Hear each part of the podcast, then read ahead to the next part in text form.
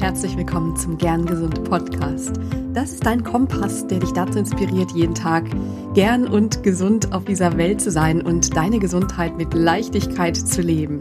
Ich bin Dr. Land Göttinger und ich freue mich, dass du da bist. Heute geht es um das Thema Stress und Schlaf. Das ist die letzte Folge aus der aktuellen Stressreihe. Und ich habe in den letzten Folgen über die Entstehung von Stress gesprochen, welche Auswirkungen Stress auf unseren Körper hat, welche Rolle Genussmittel, insbesondere Alkohol, dabei spielen und wie die weiblichen Sexualhormone auf Stress reagieren. Es ging darum, welchen Einfluss Stress auf das Gewicht hat. Und in der letzten Folge habe ich über Auswirkungen von Stress auf unsere Verdauung gesprochen. Und heute möchte ich auch ein wichtiges Thema ansprechen diesbezüglich, und zwar Schlaf. Es geht um Schlaf, es geht vor allem um erholsamen Schlaf und darum, wie du auch in stressigen und herausfordernden Zeiten besser schlafen kannst. Denn das kennst du bestimmt, ähm, du hast es sicher schon am eigenen Leib erfahren. Schlaf hilft gegen Stress und andersrum kann Stress Schlaf verschlechtern.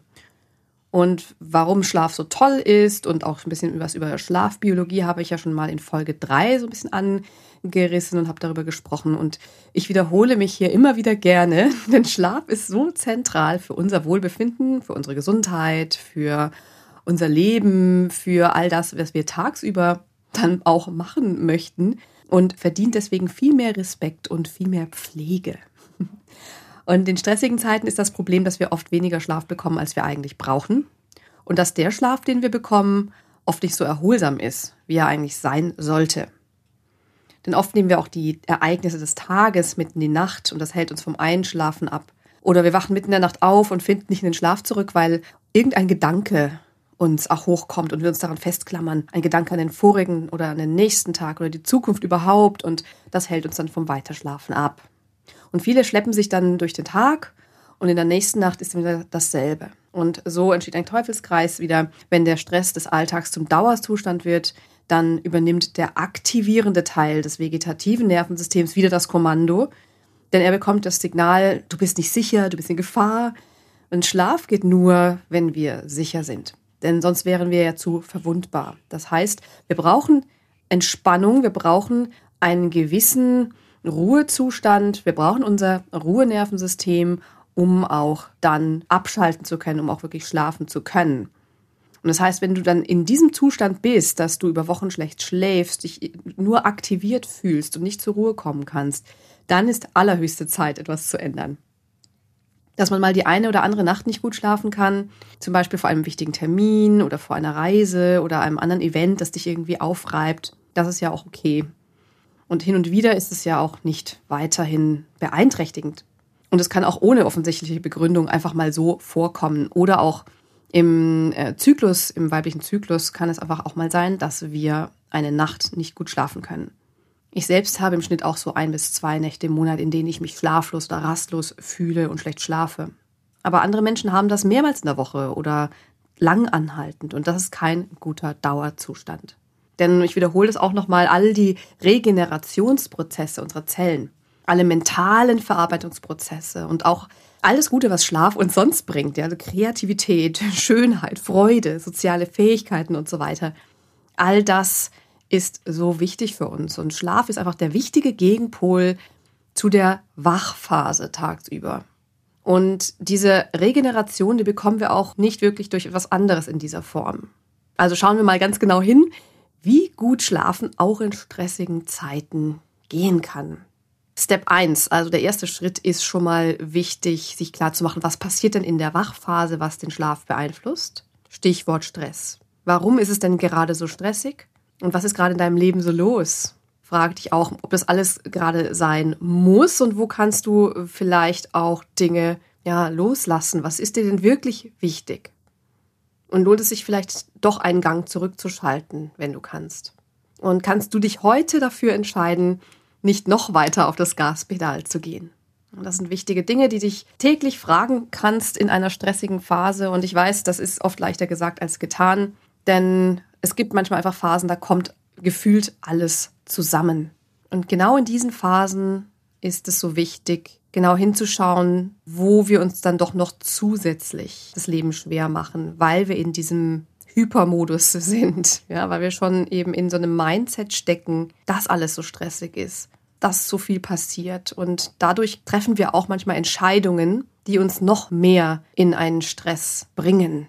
Also schau da noch mal genau hin. Wenn wir jetzt dahin gucken, wie man tatsächlich besser schlafen kann, dann gucken wir jetzt mal ganz konkret auf die Schlafbiologie nochmal. Und da ist wichtig zu wissen, dass Schlaf und Wachphase Hand in Hand gehen. Das heißt, schon morgens, wenn du aufstehst, bestimmst du, wie du wieder schlafen wirst. Du kannst deinen Schlaf-Wach-Rhythmus positiv beeinflussen, sagen wir mal auf Vordermann bringen. Der Schlaf-Wach-Rhythmus, der wird von zwei Hauptfaktoren bedingt. Das eine ist so dieses der zirkadiane Rhythmus, der Hell-Dunkel-Rhythmus, der hormonell gesteuert ist. Und das zweite ist der Schlafdruck, der durch einen Stoff, durch Adenosin entsteht, der sich im Laufe des Tages ansammelt.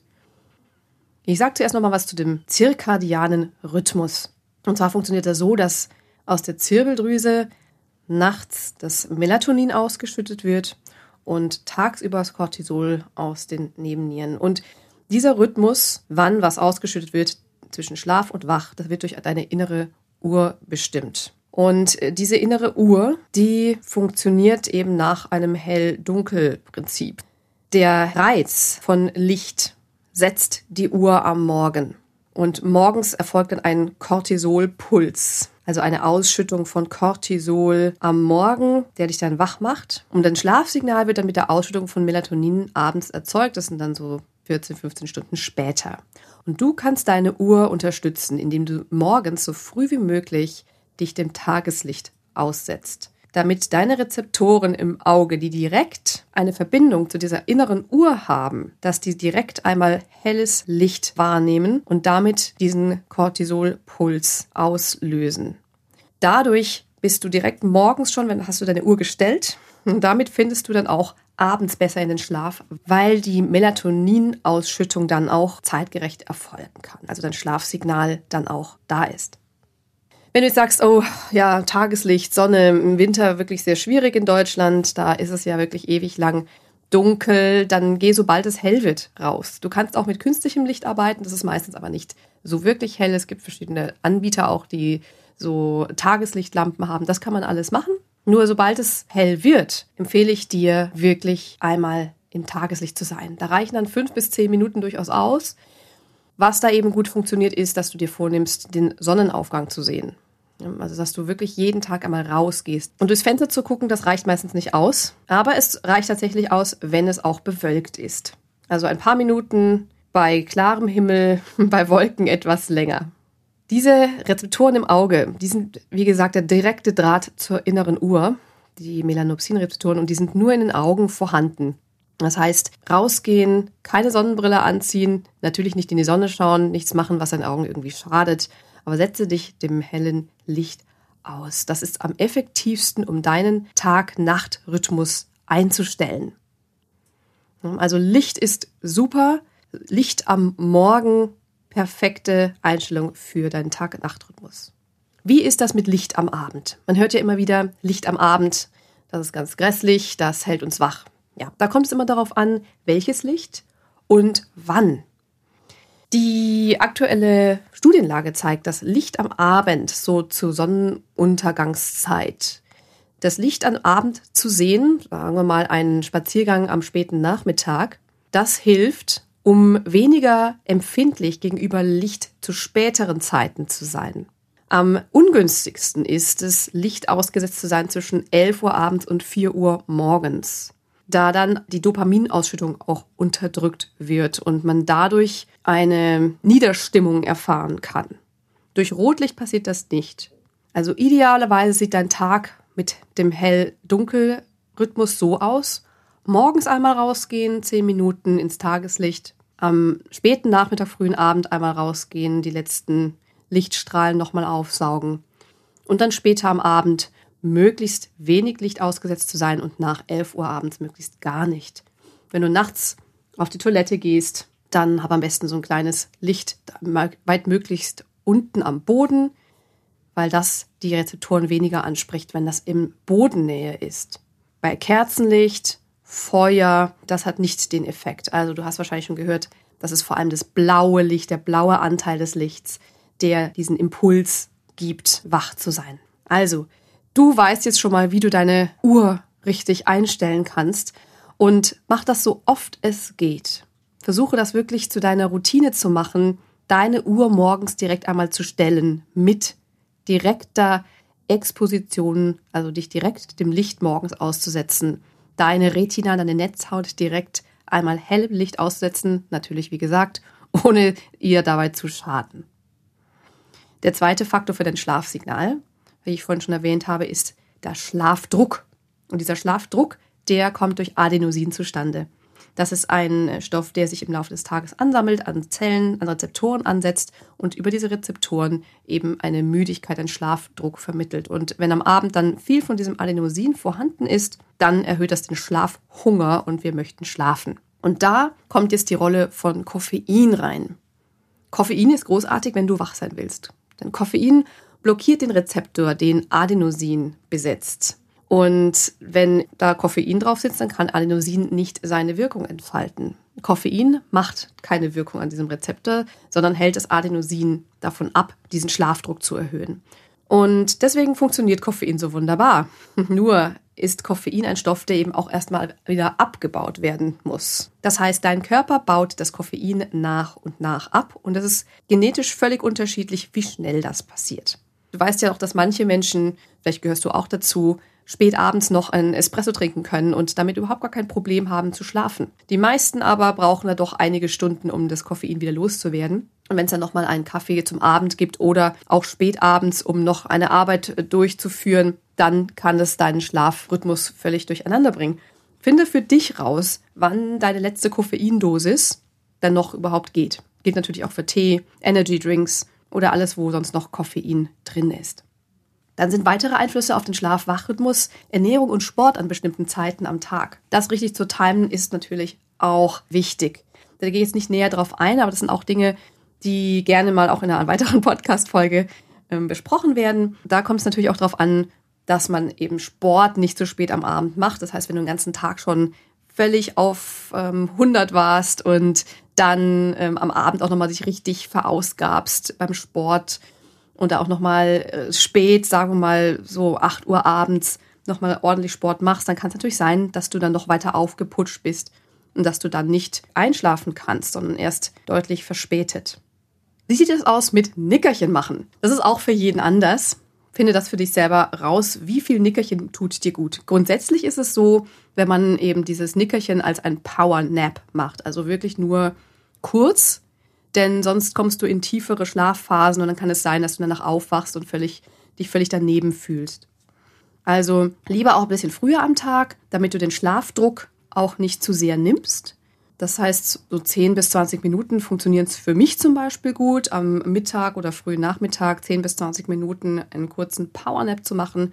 Das tut mir gut und nimmt mir auch nicht die Fähigkeit, später am Abend dann einzuschlafen. Ein idealer Powernap ist zum Beispiel auch Yoga Nidra. Yoga Nidra habe ich in einer vorherigen Folge für dich einmal aufgenommen, denn Yoga Nidra ist eine tiefe Form der Entspannung, also wie eine Art angeleitete Meditation. Es kann sein, dass du dabei einschläfst, aber vielleicht auch nicht. In jedem Fall fühlst du dich danach sehr erholt, denn du fährst dein Nervensystem runter. Und das ist einer meiner Lieblingstipps für Schlafprobleme bei Stress. Denn damit kannst du gleich zwei Dinge adressieren. Das eine ist, dass es dir hilft konkret beim Runterkommen, beim Einschlafen. Und das zweite ist, dass einfach dein Nervensystem dadurch in Ruhemodus schalten kann. Dadurch, dass es eine geführte Meditation ist, kannst du auch von dem Gedankenkarussell kurz abschalten. Probier es mal aus. Hör dir die Folge an. Ich verlinke sie dir auch in den Shownotes nochmal. Und das ist eben was ganz Wunderbares zum Einschlafen abends. Aber eben auch als Powernap mitten am Tag, um 20 Minuten einfach mal abzuschalten. Weitere Methoden sind zum Beispiel auch ähm, Selbsthypnose oder eben alle möglichen Formen von Meditation, um das Nervensystem zu beruhigen.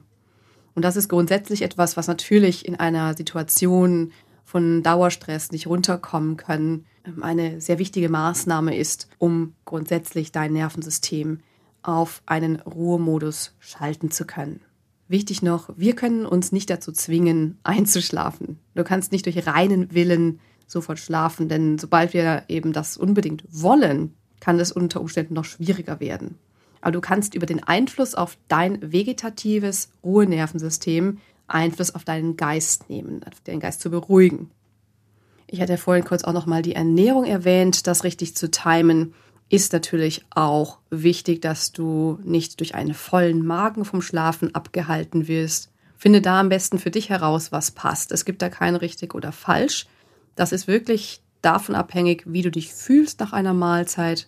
Grundsätzlich kann man so ein bisschen verallgemeinern, dass natürlich sehr, sehr schwere, sehr große Portionen und sehr späte äh, Mahlzeiten natürlich unseren Schlaf tendenziell mehr beeinträchtigen können als jetzt eine kleine Mahlzeit, eine leichte Mahlzeit mit genügend Abstand von, sagen wir mal, so zwei, drei, vier Stunden vor dem Zubettgehen. Wie sieht das aus mit Medikamenten? Ich werde ja oft gefragt, kann ich was nehmen, einfach um mich mal runterzubringen und dann kümmere ich mich darum, dass meine Stresslast sinkt. Es ist was, was man als aller, allerletzte Option in Betracht ziehen sollte, auch wenn es natürlich verlockend ist, sich einfach was einzuschmeißen und dann schön schlafen zu können. Nur ich denke, es ist viel wichtiger zu schauen, wo kommt denn das Problem her? Wo kommt das Problem her, nicht schlafen zu können? Und oft steckt da eben Stress dahinter. Und dann ist es nur allzu verlockend, äh, ein Medikament zu nehmen, und deswegen haben eben auch die Medikamente, die schlafanstoßend wirken, oft auch ein sehr hohes Suchtpotenzial, weil die uns auf allen möglichen Ebenen so sedieren, so runterbringen, dass dieses Gefühl, dieses Abschalten können so enorm da ist, dass wir das natürlich auch wieder haben wollen.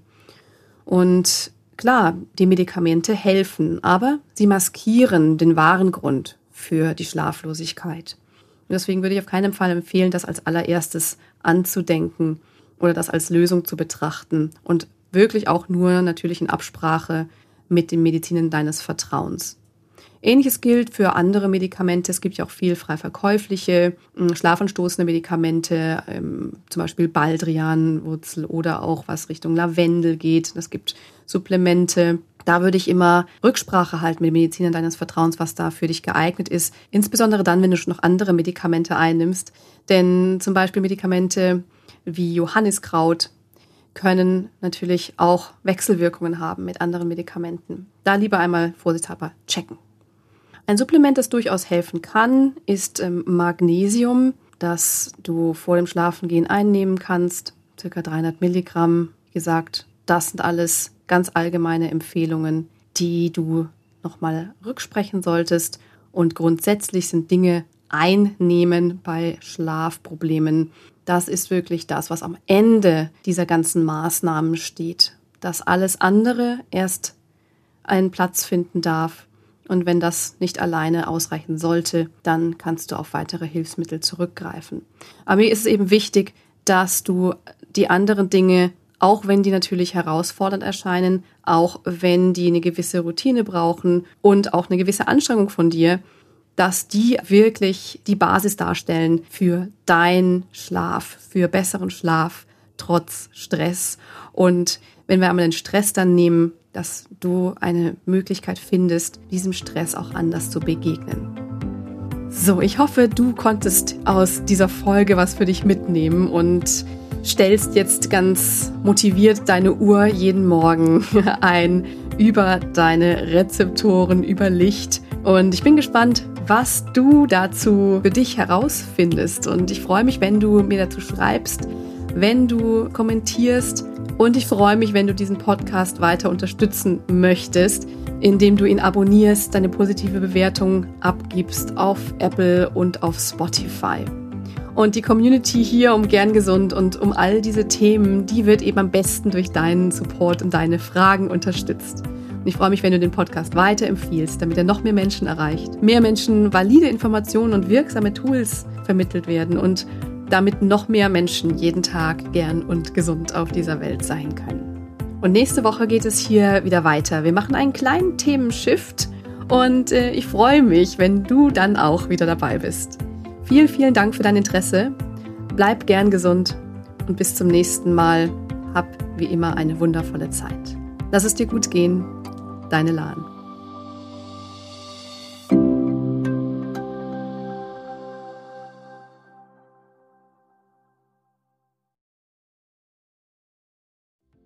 Ganz lieben Dank an dich, dass du heute reingehört hast in den Gern Gesund Podcast. Was gibt es denn aktuell noch, was du tun kannst, um deine Gesundheit mit Leichtigkeit zu leben? Gerne unterstütze ich dich mit meinem 5-Tage Health Flow. Fünf Tage lang bekommst du eine E-Mail von mir mit Ideen, Impulsen und Übungen, um direkt ins Tun zu kommen. Dieser 5-Tage-Kurs kostet dich 0 Euro. Du trägst dich mit deiner E-Mail-Adresse bei mir ein und bekommst direkt meinen Input und mein Wissen für dich in deine Inbox. Folge einfach dem Link 5 Tage Health Flow in den Show Notes. Und wenn du noch weitergehen möchtest, dann melde dich doch gerne direkt bei mir, wenn du magst. In einem kostenfreien und unverbindlichen Gespräch schauen wir, in welchen Gesundheitszielen ich dich ganz persönlich unterstützen kann. Ich freue mich darauf, von dir zu hören. Bis zur nächsten Folge. Bleib bis dahin gern gesund. Deine Lahn.